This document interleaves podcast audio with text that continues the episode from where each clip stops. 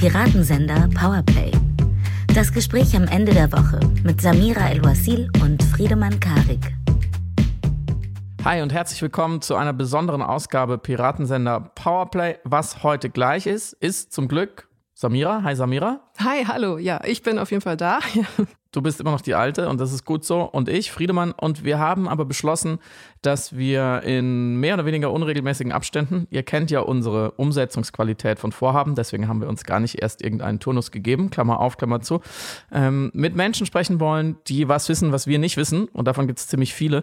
Ähm, zu Themen, die uns interessieren, die im Podcast aufgekommen sind, vielleicht auch überhaupt nicht aufgekommen sind, aber die wir mal aufkommen lassen wollten und die wir aber zu zweit einfach nicht besprochen kriegen.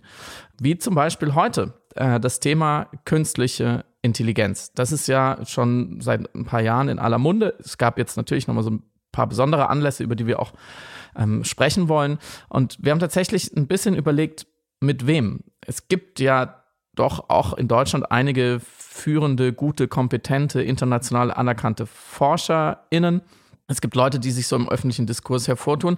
Und dann ist mir ein Buch in die Hände gefallen, was ich äh, dazu gelesen habe. Und das fand ich so gut, dass ich gesagt habe, wir müssen unbedingt die Autorin dieses Buches einladen. Sie heißt Manuela Lenzen, ist promovierte Philosophin, das wird nachher noch wichtig, und freie Wissenschaftsjournalistin. Sie schreibt über ja, viele Themen an den Grenzen von Naturwissenschaft und Philosophie, einschließlich Evolution, Kognition und ist damit auch Autorin gleich dreier Bücher, glaube ich, zu im weitesten Sinne künstlicher Intelligenz. Das aktuelle, was gerade erschienen ist, wenn ihr das hier hört, heißt Der elektronische Spiegel, menschliches Denken und künstliche Intelligenz. Und dieser wunderbare Titel, wie ich finde, weist auch schon genau darauf hin, warum wir Frau Lenzen eingeladen haben, weil wir nämlich glauben, im Spiegel der künstlichen Intelligenz auch sehr viel über den Menschen und seine neuronalen, aber auch sozialen Systeme zu erfahren, was ja üblicherweise wiederum das Thema dieses Podcasts ist. Insofern herzlich willkommen, Manuela Lenzen. Herzlichen Dank für die Einladung. Sehr gerne. Samira, willst du gleich mit den einfachen Fragen anfangen, die wir uns vorgenommen haben? mit den einfachen Fragen in dem Sinne, dass es natürlich unglaublich komplexe Fragestellungen sind. Aber äh, wir fangen mit den Basics an und müssen leider in die Begriffserklärung, Frau Lenzen. Es tut mir leid. Aber können Sie uns erklären, was Ihrem Verständnis nach eine künstliche Intelligenz ist? Eigentlich ist künstliche Intelligenz keine bestimmte Technik. Künstliche Intelligenz ist eigentlich erstmal ein Projekt, ein Forschungsfeld. Und das genau zu sagen, worum es eigentlich geht, ist gar nicht so leicht. Man sagt dann, ja, es geht darum, Maschinen zu bauen, künstliche Systeme, die intelligent sind. Aber dann hat man natürlich die Intelligenz mit der Intelligenz definiert. Das ist nicht so ganz zufriedenstellend. Dann wird manchmal gesagt, na gut, das sind dann Systeme, die Dinge tun können, für die Menschen Intelligenz benötigen. Nun ist es dummerweise so, dass der Mensch für ziemlich alles, was er tut, Intelligenz benötigt. Wenn ich eine simple Rechenaufgabe löse, brauche ich natürlich Intelligenz dafür. Trotzdem würden wir von einem Taschenrechner nicht sagen, er ist ein intelligentes System. Also es ist gar nicht ganz einfach, das festzumachen. Es hat sich jetzt so ein bisschen der Sprachgebrauch eingebürgert, Systeme, die mit Verfahren des maschinellen Lernens arbeiten, als eine KI zu bezeichnen. Mhm. Viele KI-Forscher, Forschende würden dem wahrscheinlich nicht unbedingt zustimmen und würden sagen, das verengt es zu sehr. Erstmal hat die, das Forschungsfeld künstliche Intelligenz hat noch ganz andere Themen, auch als das maschinelle Lernen. Das maschinelle Lernen ist eben ein Teilbereich von künstlicher Intelligenz und innerhalb dieses Teilbereichs gibt es dann dieses Deep Learning auf künstlichen neuronalen Netzen, mhm. dem wir den aktuellen Boom dieser Chatbots und all dieser Dinge, die derzeit so viel diskutiert werden, verdanken. Ich liebe es, dass ich gleich so eine simple Nachfrage stellen kann. Was ist denn ein neuronales Netz? Also beim Menschen ist ja ein, ein neuronales Netz eine Verknüpfung von Neuronen, also von, von Hirnzellen, von denen wir im Gehirn eben sehr viele haben. Und äh, schon seit den 40er Jahren gibt es die Idee, dass man diese künstlichen neuronalen, also dass man neuronale Netze sehr stark vereinfachen kann und diese sehr stark vereinfachten neuronalen Netze dann nachbauen kann sei es in mathematischen Formeln, sei es auch, so hat man es in den 50er Jahren auch tatsächlich gemacht, mit Kabeln und Steckern. Und äh, ja, die Idee ist ganz im groben die Art der Datenverarbeitung, die das Gehirn vornimmt, auf eine künstliche Weise nachzuahmen. Mhm. Ich finde den Nachahmungsaspekt so spannend, weil Sie auch in Ihrem Buch geschrieben hatten, dass die KI-Forschung auf der Annahme basiert, dass sich Prinzipien und Regeln finden lassen, die es erlauben, die kognitiven Prozesse durch Berechnungsprozesse nachzubilden. Also es geht um eine Form von Imitation. Und da äh, spielt ja ein auch der Umstand, dass die ganze Zeit beispielsweise eben Chatbots als stochastische Papageien genannt werden. Aber nichtsdestotrotz fängt das ja nicht das Konzept dessen, was Sie gerade beschrieben haben, vollumfänglich ein. Gibt es nicht auch so einen Aspekt wie ein Bewusstsein im Zuge einer Problemlösungskompetenz und ein Dazulernen, was Teil sein muss dieses Deep Learnings oder des maschinellen Lernens insgesamt? Und wie unterscheidet man diese verschiedenen Aspekte? als man mit der künstlichen Intelligenzforschung angefangen hat, hat man eigentlich so einen bunten Strauß von, von Zielen gehabt, was die Systeme können sollten. Und dann hat man gesagt, die sollen eben Probleme lösen können, die sollen Sprache verstehen können, die sollen selber Begriffe bilden können und die sollen auch in der Lage sein zu lernen und sich selbst zu verbessern. Und ähm, das war natürlich ein, ein Brocken. Da hat man erstmal dran gearbeitet, wie schaffen die es zu lernen, wie kann das sein, dass diese Systeme lernen. Ähm, man hat dann erstmal damit angefangen, eigentlich den Menschen zu beobachten, wie er so Probleme löst, hat dann sich auf die Dinge konzentriert, die der Mensch bewusst ausformulieren kann. Wenn man jetzt einen Fachmann, eine Fachfrau in einem bestimmten Gebiet fragt, wie sie oder er Probleme löst, dann kann man das sozusagen protokollieren, man kann das mitschreiben und man kann das in Programme fassen, da kann man schöne Wenn-Dann-Sätze machen, kann schöne Schlussfolgerungen ziehen, wenn man eine Datenbank hat, wo die nötigen Daten drinstehen. Das ist so das bewusste Wissen, das, was wir mühsam lernen müssen und was wir deshalb eben auch ausbuchstabieren können. Damit hat man sogenannte Expertensysteme gebaut. Das Problem war natürlich, die haben nicht von sich aus dazugelernt. Wenn sich das Wissen der Welt verändert hat, dann musste man wieder ran und musste dieses Wissen diesen Systemen dann eben erneut vermitteln. Mhm. Das ist natürlich umständlich, man muss ständig hinterher sein. Und der Mensch kann ja auch ganz viele Dinge, die er eben nicht ausbuchstabieren kann.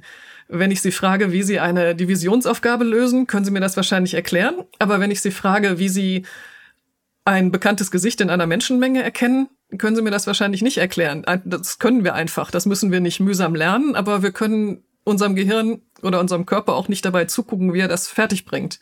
Mhm. Und jetzt war ein Aspekt, als man festgestellt hat, dass diese Expertensysteme jetzt keine besonders interessante Art von Intelligenz entwickeln, egal mit wie viel Wissen man die füttert, kann man nicht nochmal anders ansetzen? Können diese Systeme nicht das lernen, was wir nicht ausbuchstabieren können? Eben zum Beispiel einen Hund von der Katze unterscheiden. Wenn ich Ihnen ein Foto von einem Hund und ein Foto von der Katze zeige, können Sie in Sekundenbruchteilen entscheiden, wer wer ist und können aber wahrscheinlich nicht sprachlich fassen, was eigentlich genau der Unterschied ist. Und trotzdem können wir das? Und mit Hilfe der Verfahren des maschinellen Lernens hat man eben Systeme entwickelt, die sowas auch können, die einfach mit einer großen Anzahl von Bildern und entsprechenden Rückmeldungen darauf trainiert werden können, Hunde von Katzen zu unterscheiden und denen man nicht sagen muss, worauf sie achten müssen. Man muss denen nicht sagen, äh, achte auf die Größe oder auf die spitze Nase oder auf die kleinen Ohren oder was auch immer, weil das ja auch immer nicht so richtig sprachlich zu fassen ist, sondern man gibt denen ganz viele Beispiele, gibt denen ganz viele Rückmeldungen über ihre Leistungen und dann rütteln die sich ihre innere Struktur selbst zurecht. Also das, was bei den Expertensystemen so explizite Sätze waren, wenn dann Sätze, das ist bei diesen lernenden Systemen sind das Gewichtungen, die die sich selber zurechtrütteln in diesen berühmten künstlichen neuronalen Netzen. Und dann lernen die eben solche Dinge, von denen wir selber gar nicht ausbuchstabieren können, wie wir die lernen. Und das war eben der große Clou, dass diese Systeme das tatsächlich können. Das heißt, sie brauchen kein menschliches Feedback, sondern sie sind sich selbst ihr eigenes Feedback. Jein, da gibt's unterschiedliche Verfahren. Also in diesem einfachsten Verfahren äh, bekommen sie genau das, dass ähm, sie bekommen Feedback. Man zeigt ihnen ein Hundebild. Es startet erstmal mit zufällig verteilten Gewichtungen innerhalb dieser künstlichen Neuronen. Dann rät es sozusagen, weil diese Gewichtungen zufällig verteilt sind, kommt es auf zu, vielleicht zu dem Ergebnis zu 90 Prozent sicher, das ist eine Katze.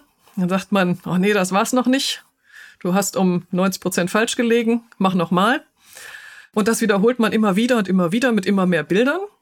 Und dann wird dieses System lernen, wenn es genug Bilder sieht, auch Bilder, die es vorher nicht gesehen hat, richtig zu klassifizieren. Also das ist so dieses einfachste Lernverfahren, wo die Systeme eben mit menschlichem Feedback arbeiten. Dann gibt es andere Lernverfahren, wo diese Systeme ohne dieses Feedback auskommen. Die lernen dann natürlich andere Dinge. Also die können dann zum Beispiel Strukturen in Daten erkennen und können zum Beispiel, wenn man ihnen die äh, Kundendaten eines Supermarkts gibt, erkennen, dass die Menschen, die äh, abends eine Kiste Bier kaufen, gerne auch eine Tüte Chips mitnehmen. Also die erkennen dann so Cluster in Daten.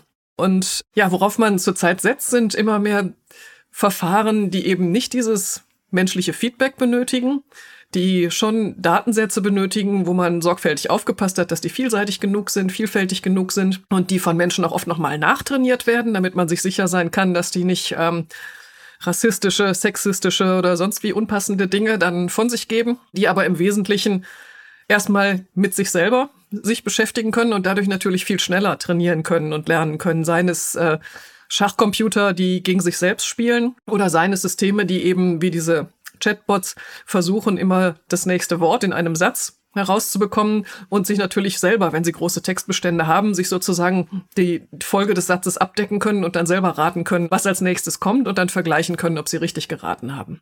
Also wenn ich Sie richtig verstehe, macht so ein Programm wie ChatGPT, das ähm, rät einfach sehr gut. Es hat einfach schon sehr, sehr, sehr, sehr oft geraten, welches Wort sinnvollerweise als nächstes kommt. Und irgendwann hat es so eine hohe Quote oder so eine sehr, sehr geringe Fehlerquote, dass wir es benutzen können und das Gefühl haben, okay, das Programm hat wirklich verstanden, was es da tut. Aber eigentlich ist es nur Statistik, oder? Ja, es, es rät, aber ähm, es rät natürlich nicht in einem beliebigen Raum, sondern es hat diese ganzen riesigen Mengen von Texten und Bildern, mit denen es trainiert worden ist und äh, kann anhand dieser Bestände dann ermitteln, welches Wort als nächstes in Frage kommt. Also es, es nimmt nicht irgendein x-beliebiges Wort aus der Menge aller möglichen Wörter und guckt mal, ob es passt, sondern verortet die Wörter, die es gibt, eben in solchen Bedeutungswolken. Also die Wörter, die ähm, eine mhm. ähnliche Bedeutung haben, werden zusammengruppiert. Und äh, die Wörter, die eben eine andere Gruppierung und eine, eine andere Bedeutung haben, sind ein bisschen weiter entfernt davon gruppiert. Und ja, dann weiß dieses System so ein bisschen, wo es suchen muss. Ja, aber letztlich extrahiert es aus den ganzen großen Datenmengen und Beständen, die es hat, das, was ihm das Wahrscheinlichste erscheint. Das fand ich so äh, extrem interessant und für mich auch neu in Ihrem Buch, dass ich verstanden habe, dass Forschung an künstlicher Intelligenz eigentlich Forschung an Intelligenz ist in erster Linie. Sie haben es vorhin schon gesagt, man guckt sich erstmal an, wie der Mensch das macht und dann versucht man das zu übertragen oder nachzubauen oder eben, irgendwie zu überführen in diese, in diese Sphäre von, von Software in Einsen und Nullen. Und um jetzt nochmal kurz bei diesem Beispiel von, von Chatbots zu bleiben, das ist ja dann ich will das gar nicht bewerten mit, mit eben diesen Worten wie Intelligenz oder Nicht-Intelligenz oder Bewusstsein oder Nicht-Bewusstsein, aber das ist doch, es ist doch ganz klar etwas anderes, wenn eine Software einfach aufgrund, wie Sie gerade gesagt haben, eines sehr, sehr langen, in Anführungsstrichen, Lernprozesses irgendwann eine sehr geringe Fehlerquote hat beim Auswählen eines Wortes oder ob ein Mensch die sowohl Oberfläche wie auch tiefe, wie auch kontextabhängige, wie auch sozial konnotierte äh, Bedeutung eines Wortes einfach kennt und spürt und weiß, okay, jetzt muss dieses Wort kommen und das andere passt nicht. Also da ist zwar eine Intelligenz entstanden vielleicht, aber nichts, was mit einer menschlichen Intelligenz vergleichbar ist. Vergleichbar schon. Ich würde sagen, das ist ja genau das Spannende daran, das zu vergleichen, um dann die Unterschiede zu sehen. Also wir haben es nicht mit Systemen zu tun, die irgendwie Bewusstsein und Empfindungen haben. Ob der Begriff des Verstehens angemessen ist, ähm, wird zurzeit wieder diskutiert. Es gibt die Position, die sagt, nein, das äh, ist so ein als ob verstehen, die, die tun mhm. nur so als ob. Mhm. Und es gibt aber auch andere Stimmen, die sagen, diese Systeme sind jetzt so gut und, und antworten derart differenziert, einen wie ausgefeilten und anspruchsvollen Begriff von Verstehen muss man haben, wenn man diesen Systemen nicht zugestehen will, dass das mit Verstehen zu tun hat. Aber das finde ich eigentlich gerade das Spannende, deshalb auch dieser Titel des, des elektronischen Spiegels. Die Systeme zwingen uns einfach dazu, unsere Begriffe nochmal genauer zu betrachten. Wir sind es einfach gewohnt, mit unseren Begriffen über Menschen und über Tiere zu sprechen, ähm, haben uns seit einiger Zeit daran gewöhnt, auch die Tiere genauer anzusehen und auch bei den Tieren immer mehr Intelligenzleistungen zu sehen und anzuerkennen und nicht immer einfach nur zu sagen, der Mensch ist das intelligenteste Wesen und die Tiere sind alle dumm. Und jetzt ist eben die Frage, wie können wir mit unseren Begriffen eigentlich das beschreiben, was in diesen künstlichen Systemen vor sich geht? Ist es angemessen zu sagen, alles, was kein Bewusstsein hat, kann nicht intelligent sein? Dann werden wir vermutlich nie künstliche Intelligenz haben. Oder wollen wir sagen, na gut, wenn es bestimmte, eine bestimmte Qualität von Antworten gibt, dann sind wir vielleicht bereit zu sagen, es ist dann eben künstliche Intelligenz, es ist dann eben nicht menschliche Intelligenz, sondern es ist dann eine, eine künstliche Form von Intelligenz. Ich glaube, dass wir gerade dabei sind, festzustellen, dass unsere Begrifflichkeiten da so ins Schwimmen geraten. Das ist bei Intelligenz, bei Verstehen, genauso bei Kreativität, bei allen diesen Begriffen, bei denen wir nicht gewöhnt sind, die auf Systeme anzuwenden, die eben kein Bewusstsein haben, die keine Empfindungen haben und wo wir uns jetzt fragen, ist das alles nur eine unberechtigte Übertragung? Ist das alles nur Anthropomorphismus, dass wir nicht anders können als Robotern, die uns mit niedlichen Kugelaugen angucken oder äh, Chatbots, die uns Witze erzählen und die uns mit ihren Antworten vielleicht auch überraschen und überzeugen? denen dann direkt ein, eine menschliche Psychologie zuzuschreiben? Brauchen wir da eine neue Sprache oder müssen wir einfach nur genauer sagen, was wir mit künstlicher Kreativität im Vergleich zu natürlicher Kreativität meinen? Ja, im Grunde gibt es da zwei Perspektiven. Die eine Perspektive ist natürlich zu sagen, wir möchten bestimmte Systeme haben, die bestimmte Dinge können. Wir möchten zum Beispiel Chatbots haben, die zuverlässige Antworten geben, die dann auch nicht halluzinieren und sich was ausdenken, sondern wo ich mich wirklich darauf verlassen kann, wenn ich die was frage, dass die dann auch wirklich in meinem Leben nützliche Assistenten sein können. Und letztlich ist mir egal, wie die funktionieren, Hauptsache das klappt. Und die andere Perspektive, die so von der Kognitionsforschung herkommt, ist zu sagen, ja, aber eigentlich möchten wir doch verstehen, wie Intelligenz und in dem Fall menschliche Intelligenz funktionieren. Kriegen wir das irgendwie raus? Gibt es da bestimmte Prinzipien? Wenn wir die realisieren in Maschinen, dann zeigen die eine menschenähnliche Intelligenz. Denn eigentlich möchten wir ja auch nicht so gerne sagen, wenn wir von menschlicher Intelligenz sprechen, dann ist da irgendwie ein Geheimnis, dann ist da irgendwas, was wir nicht verstehen können, sondern die Idee der Kognitionsforschung war ja schon, wir haben das noch nicht verstanden, aber wir können es irgendwie verstehen. Und dieser Versuch des Nachbauens kann uns helfen, das zu verstehen, was Intelligenz und eben, solange wir den Menschen so als einzige Instanz von so hochentwickelter Intelligenz haben, eben was menschliche Intelligenz ausmacht. Also es gibt diese Grundlagenforschungsperspektive, die auf Verstehen aus ist. Was ist Intelligenz? Was macht Intelligenz aus? Und eher die Anwendungsperspektive, die sagt, Hauptsache, wir haben zuverlässige Systeme, egal wie die funktionieren. Und die laufen natürlich in dem Moment zusammen, wo man jetzt diese Systeme hat, wie die großen Chatbots, die natürlich deutlich anders funktionieren als menschliche Intelligenz, und sich jetzt fragt, wie kriegt man die denn dazu, zuverlässiger zu antworten? Müssen wir da jetzt noch mehr Daten haben? Äh, brauchen wir noch größere Rechenzentren? Müssen die noch intensiver trainieren? Oder, das sagt dann die andere Fraktion, vielleicht müssen wir noch mal ganz anders ansetzen. Vielleicht müssen wir ja wirklich mit Systemen ansetzen, die einen Körper haben, die ähm, eine künstliche Kindheit durchlaufen, die Sinnesorgane haben, die auch mit in sozialer Interaktion Erfahrungen machen können. Und das ist auch gar keine neue Idee. Das hat Alan Turing zum Beispiel schon 1950 formuliert, dass das auch eine Idee sein könnte, die man verfolgen könnte. Das war natürlich lange technisch auch viel schwieriger, als mit Programmen zu arbeiten, aber inzwischen kann man sowohl mit Robotern als auch mit simulierten Robotern, also mit Avataren, die dann im Computer unterwegs sind und äh, natürlich viel schneller und billiger sind, mit denen zu forschen, kann man auch diesen zweiten Weg beschreiten und tut es auch. Was ist denn also aus Perspektive einer künstlichen Intelligenz der Mensch? Ja, was heißt jetzt aus der Perspektive einer künstlichen Intelligenz? Also man könnte natürlich jetzt ChatGPT oder BART fragen, was ist ein Mensch? Und dann wird irgendwas kommen, Säugetier, ja. pipapo. Ja, da wird irgendeine Form von Lehrbuchdefinition kommen, vielleicht noch ein bisschen mit äh, im Vergleich zu mir als einem Sprachbot ist das ein irrationales und so weiter. Könnte man sich vorstellen, dass die auch in, in dem in der Richtung ein bisschen antworten. Ja, aber auch das ist natürlich eine Antwort, die daraus generiert wird, ähm, wie Menschen über Menschen sprechen, mhm. vielleicht auch wie Menschen sich in Absetzung von künstlicher Intelligenz definieren. Mhm. Das ist interessant.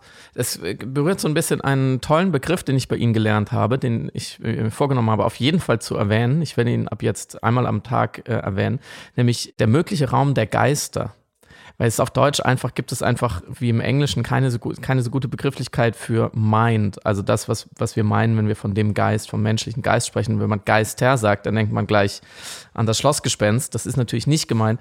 Aber dieser mögliche Raum der Geister, äh, den Sie auch beschreiben, der hat mir nochmal gezeigt, dass wir uns ja an diese Welt, die wir vorgefunden haben als Spezies, sehr gut angepasst haben. Sie benutzen im, im Buch auch die Begriffe Opportunisten und Spezialisten und ich glaube Generalisten. Also es gibt unter den Lebewesen auf der Welt natürlich viele Spezialisten, es gibt natürlich auch Generalisten und wir sind so alles irgendwie, weil wir sehr viele verschiedene Dinge können, nicht so richtig überragend gut, das brauchen wir auch überhaupt nicht.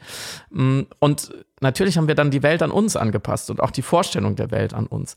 Kann man durch die Beschäftigung äh, mit der sogenannten künstlichen Intelligenz und mit diesem Gedanken des möglichen Raums der Geister, also dass es da noch sehr viele verschiedene Arten von Bewusstsein, von Intelligenz und so weiter gibt und wir nur eine spezielle Art davon haben, kann man nicht argumentieren, dass Intelligenz ein urmenschliches Konstrukt ist und einfach auch sehr begrenzt, wenn nicht hochgradig ignorant, weil all das, was wir in anderen Intelligenzien sozusagen nicht sehen, das, das werten wir dann ab. Das können wir ja gar nicht verstehen.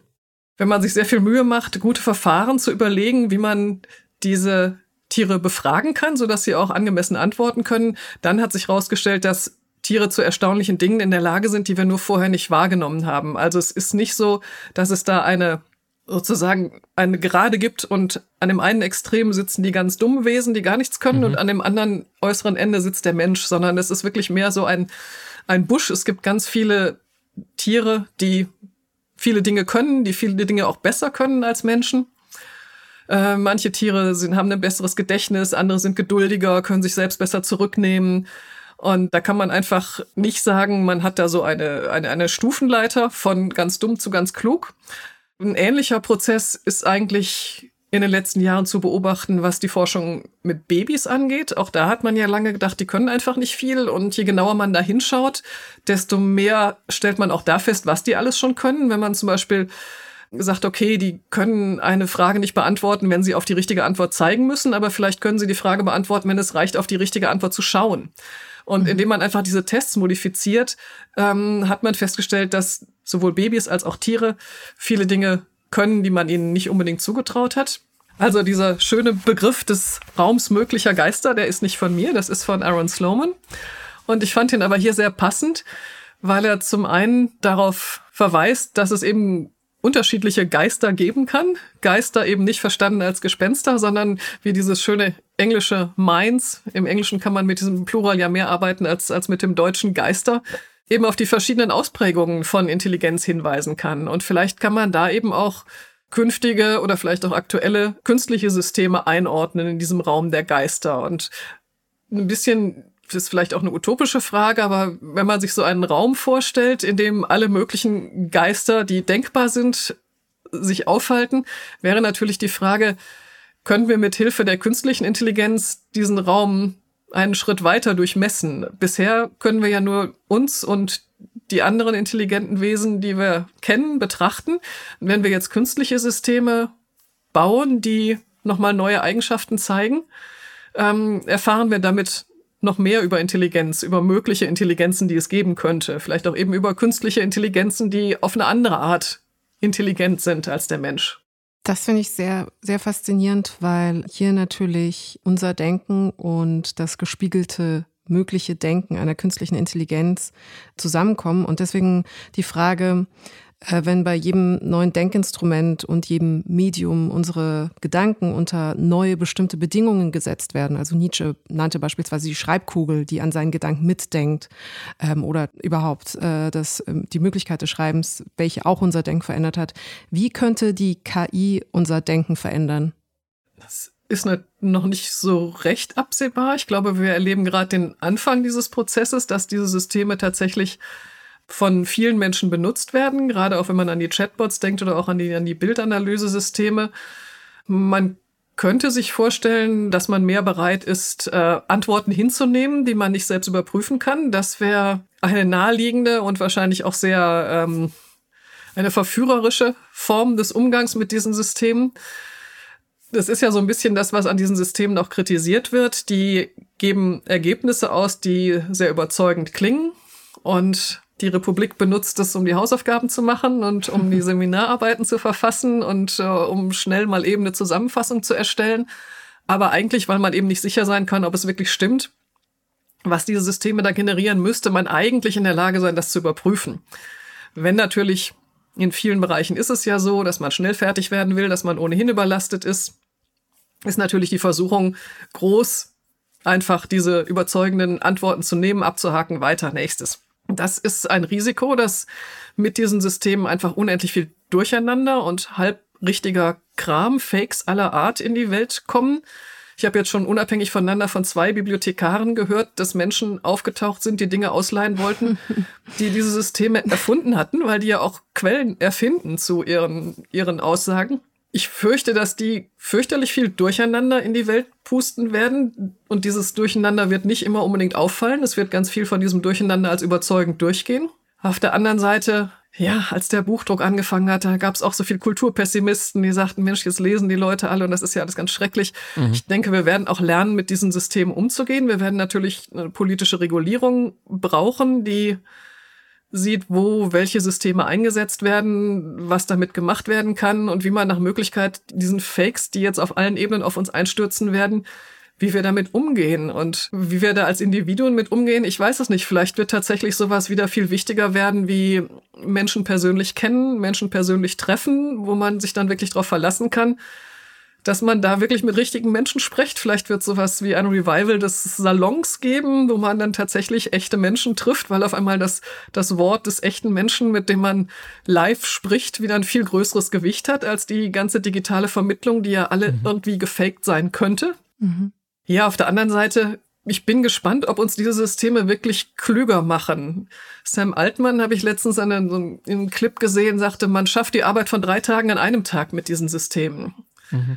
Ja, ist natürlich die Frage, welche, welche Arbeit ist denn das, die man so schnell vom Tisch haben möchte? Und dann vielleicht die Präsentation für den Vorstand, die ist dann vielleicht schneller fertig oder so. Aber auch da ist natürlich die Überlegung, die wir uns dann noch mal viel stärker stellen müssen. Wo wollen wir denn eigentlich hin? Welche Arbeit wollen wir machen? Was sind die Ziele eigentlich? Mhm. Wollen wir einfach immer nur schneller arbeiten? Warum? Um die Produktion noch stärker anzukurbeln, wo die Welt jetzt schon die Ressourcen nicht mehr hat, um unsere aktuelle Produktion im Grunde zu, auf Dauer zu stellen. Also ich könnte mir auf der einen Seite vorstellen, dass man tatsächlich schneller zu interessanten Ergebnissen kommt, jetzt nicht nur im Bereich von Wissenschaften, die große Datenmengen generieren und die dann analysieren können mithilfe dieser Systeme, um Medikamente zu entwickeln und diese Dinge, das sowieso, das ist ja keine Frage, aber wenn mir jetzt tatsächlich so ein System Zusammenfassungen liefert von Papern, auf deren Lektüre ich sonst mehr Zeit verwendet hätte, kann ich dann schneller einen kreativen Gedanken entwickeln? Mhm.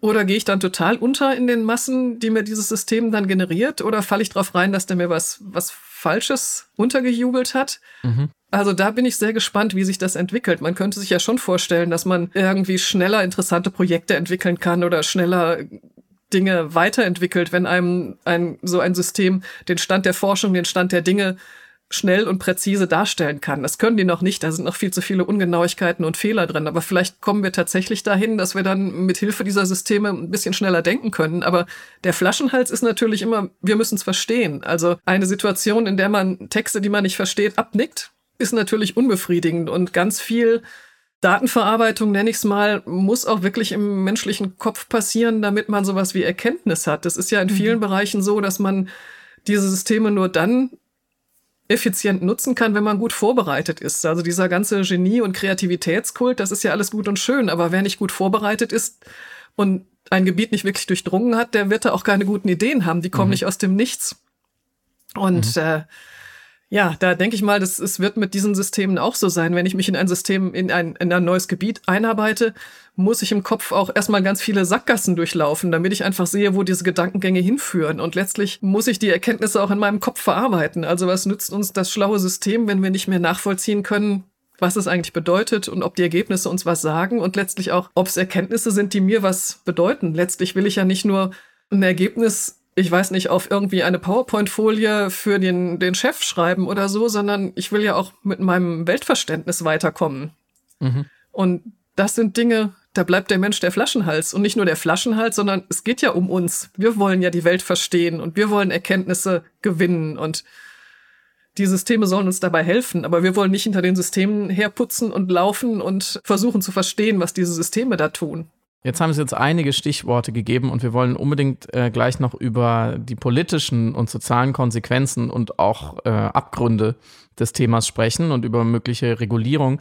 Aber ich würde gerne noch einmal sozusagen bei dem utopischen Potenzial bleiben, denn ähm, mir, mir erscheint künstliche Intelligenz, also wie so ein, wie so ein Effizienzsprung, der jetzt zumindest das, was wir bisher sehen und nicht das, was jetzt in Science-Fiction-Dystopien im Kino läuft, sondern das, was es wirklich gibt und was in den nächsten Jahren und Jahrzehnten vielleicht auch Alltag wird, eigentlich wie so ein naja, wie so eine zweite Industrialisierung oder eine zweite Digitalisierung, dass man einfach natürlich äh, in, einem, in enormen Sprüngen und manchmal auch leicht verängstigend, aber dass man einfach ähm, ja, Dinge schneller machen kann, die uns jetzt noch sehr viel Zeit kosten. Ähm, haben Sie denn Beispiele, fallen Ihnen Beispiele ein äh, für so große Menschheitsherausforderungen? Keine Ahnung, ich bin Laie, also Krebs zu heilen, ja, oder Impfstoffe zu entwickeln. Ist denn da künstliche Intelligenz gerade schon nützlich oder wird sie es bald? Also können wir uns sozusagen auch erhoffen, dass mit diesem Mittel vielleicht ein paar der ganz großen Herausforderungen gelöst werden? Zumindest wird diese Technik verwendet und ähm, Forscher und Forscherinnen, die so in den Bereichen zu tun haben, Medizin, Genetik, Biotechnologie, sagen mir auch immer wieder, dass sie schon lange nicht mehr ohne diese Systeme arbeiten können. Es geht dann um solche Dinge wie äh, Stoffe daraufhin zu testen, ob es sich überhaupt lohnt, sie genauer daraufhin zu betrachten, ob man aus ihnen Medikamente gewinnen kann. Da sind ja einfach unendlich viele Kombinationen von Stoffen möglich und das geht natürlich viel schneller, wenn man da einen ähm, Laborroboter dran setzt oder wenn man ein, ein lernendes System da dran setzt, die äh, Ergebnisse dann zu durchforsten. Genauso Manchmal sind es einfach auch so unspektakuläre Dinge. Man macht ähm, Aufnahmen von dem unglaublich komplexen Geschehen in einer Zelle und hat da sehr viel Rauschen drin. Und wenn man dann einen guten Algorithmus darauf trainiert, dieses Rauschen zu unterdrücken, kann man einfach aus diesen Daten viel mehr sehen. Mhm.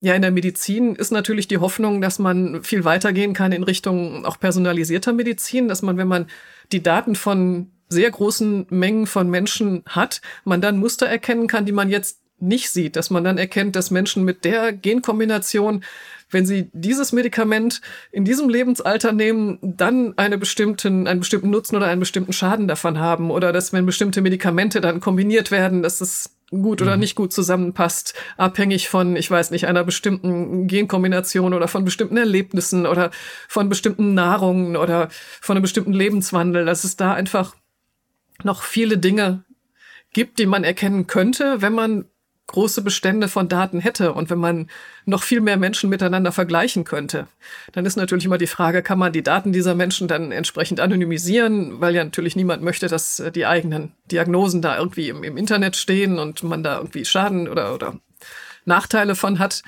Aber das ist so die Hoffnung, die damit einhergeht. Mhm. Ähm, das sind halt Systeme, die extrem gut in der Mustererkennung sind.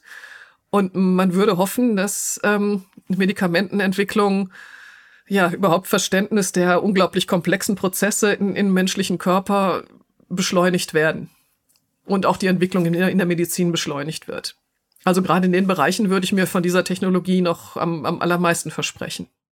Das finde ich faszinierend. Also, dass äh, durch Auswertungsprozesse, die beschleunigt werden, Entdeckungen schneller erfolgen können, aber wir gleichzeitig keine Abkürzung in unseren inneren Erkenntnisprozessen damit absolvieren können dass also hier eine absolute Entlastung im Bereich der Medizin oder eben Verwaltung, im anderen Bereich Verwaltungsarbeiten oder bürokratischen Tätigkeiten erfolgt.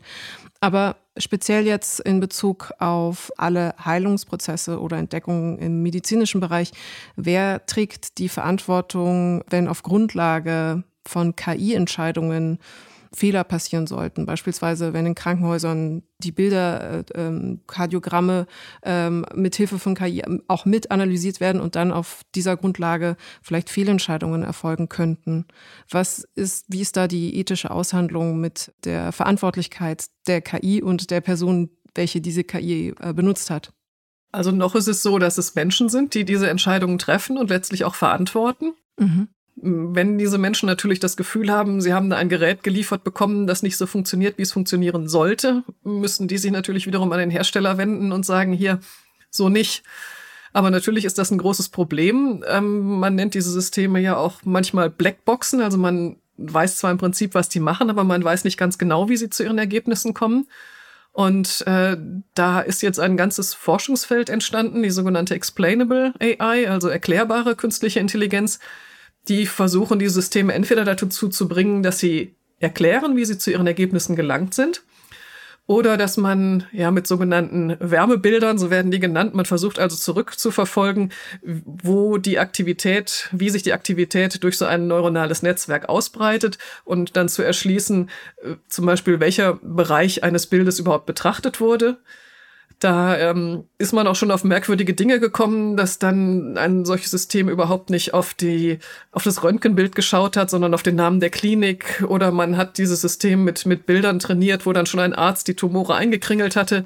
Und dieses System hat dann aber nicht gelernt, die Tumore zu erkennen, sondern hat diese Kringel sich dann gemerkt. Und mit Hilfe dieser Systeme kann man dann genauer schauen, hat dieses Bildanalysesystem überhaupt die Bereiche betrachtet, die für die Erkrankung einer Person jetzt relevant sind? Oder hat es da gar nicht hingeschaut, sodass man ähm, es dem oder der Person, die dann eine Entscheidung trifft, es leichter macht zu erfassen, wie sicher ist denn die Entscheidung, wie vernünftig ist diese Entscheidung, dass man eben nicht vor dieser Blackbox steht dass man nur gesagt bekommt, hier ist das Ergebnis, mhm. nimm es oder lass es, sondern dass man eben nachvollziehen kann, wie sicher ist sich das System, wo hat es genau hingeguckt, welches waren die Daten, die von besonderer Bedeutung waren dafür, dass diese Entscheidung zustande gekommen ist und dass man da idealerweise irgendwann dann auch in natürlicher Sprache dann sagen kann, das äh, kann nicht sein, guck noch mal links oben, das Gebiet musst du dir noch mal genauer angucken oder ähm, betrachte noch mal mehr Daten zu dem und dem oder so, also dass man da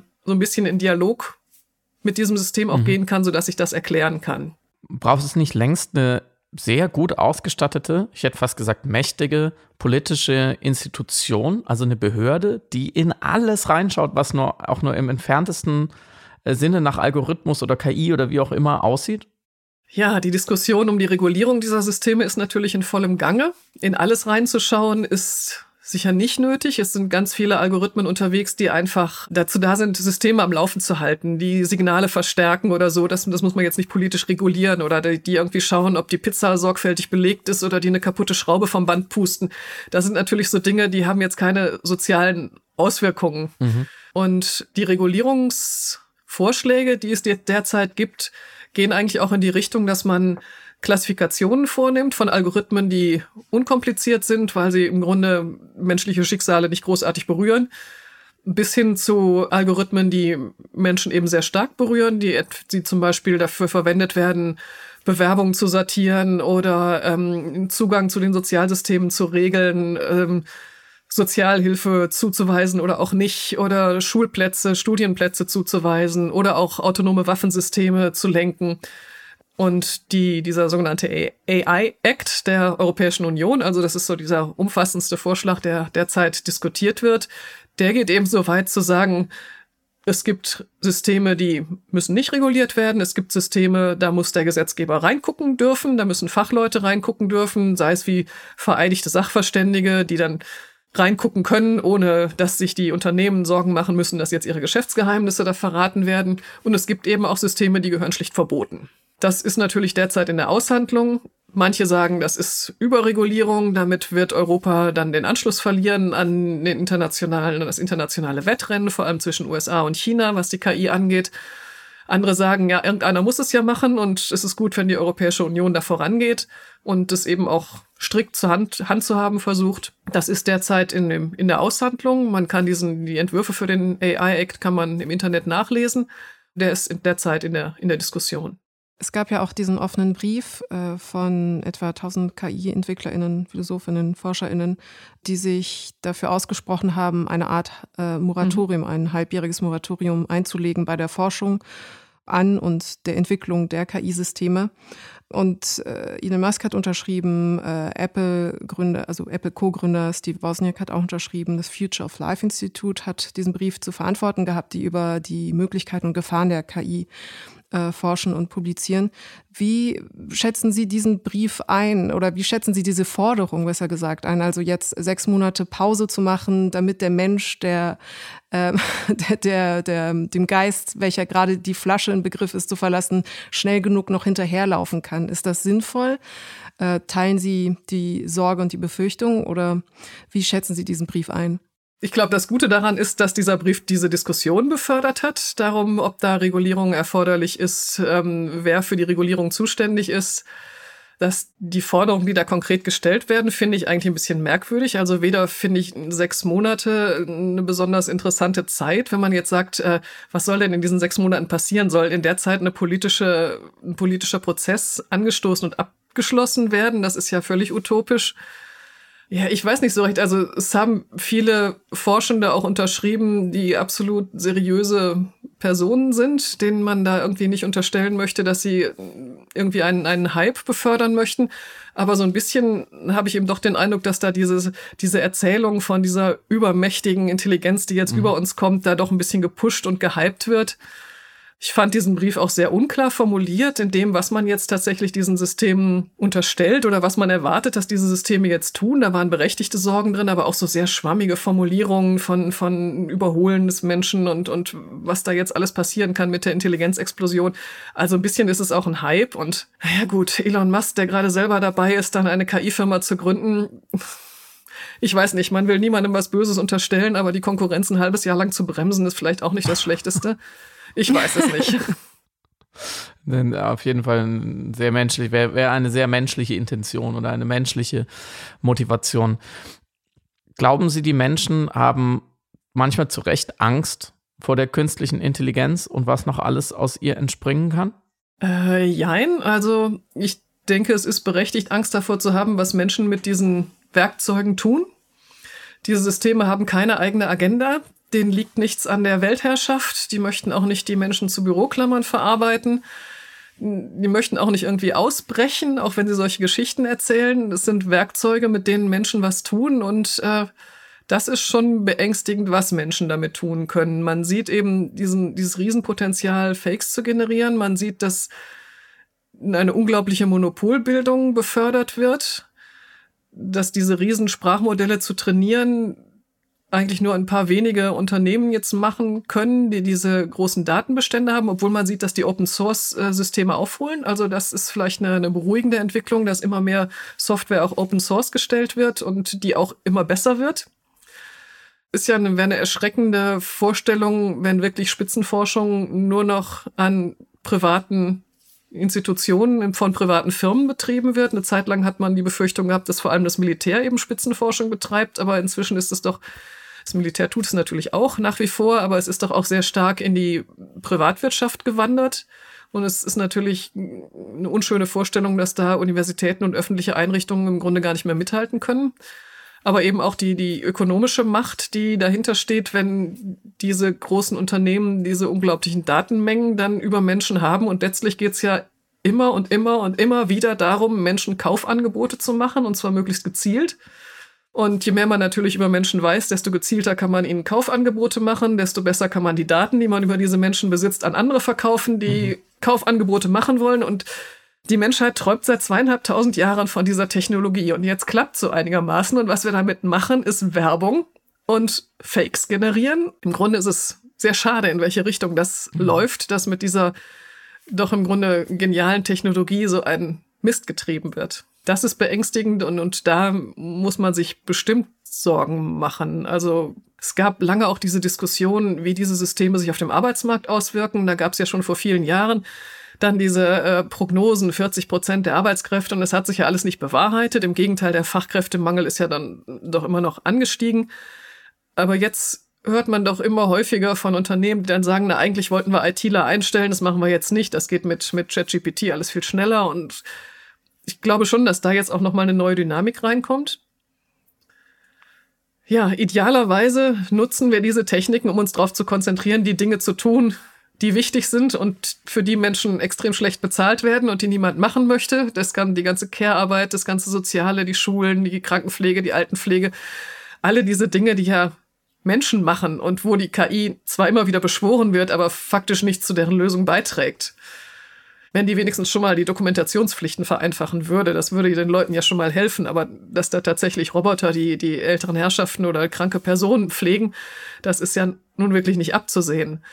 Und wenn diese Systeme dann aber tatsächlich Zeit schaffen würden für so ein menschlicheres Miteinander, in dem nicht alle rennen und rennen und, und versuchen, noch effizienter ihre Arbeitskraft da zu verbringen, sondern dass man tatsächlich mehr Zeit hätte, um sich auch um seine Mitmenschen, um die Demokratie, um die Umwelt zu kümmern, weil diese Systeme die Arbeit machen. Das wäre natürlich genial, aber das wäre eine andere Gesellschaft als die, wo jetzt einzelne monopolartige Unternehmen versuchen, so viel Geld wie möglich äh, rauszuziehen, die die Schere zwischen Arm und Reich immer weiter aufgeht und äh, ja, dieser Liberalismus ja immer noch weiter verstärkt wird, diese Unternehmen sich ja am liebsten aus der Steuerpflicht dann auch verabschieden. Also mhm. eine, eine bessere Gesellschaft ist denkbar, aber die kommt nicht von selbst. Das ist das perfekte Schlusswort. Vielen Dank, Frau Lenzen, für dieses äh, tolle Gespräch. Das war wirklich aufschlussreich und erkenntnisbringend, gewinnend, bring, gewinnbringend. Welches ist das statistisch wahrscheinliche Wort? äh, dann schönen Abend. Danke Ihnen auch. Schönen Abend, Frau Lenzen.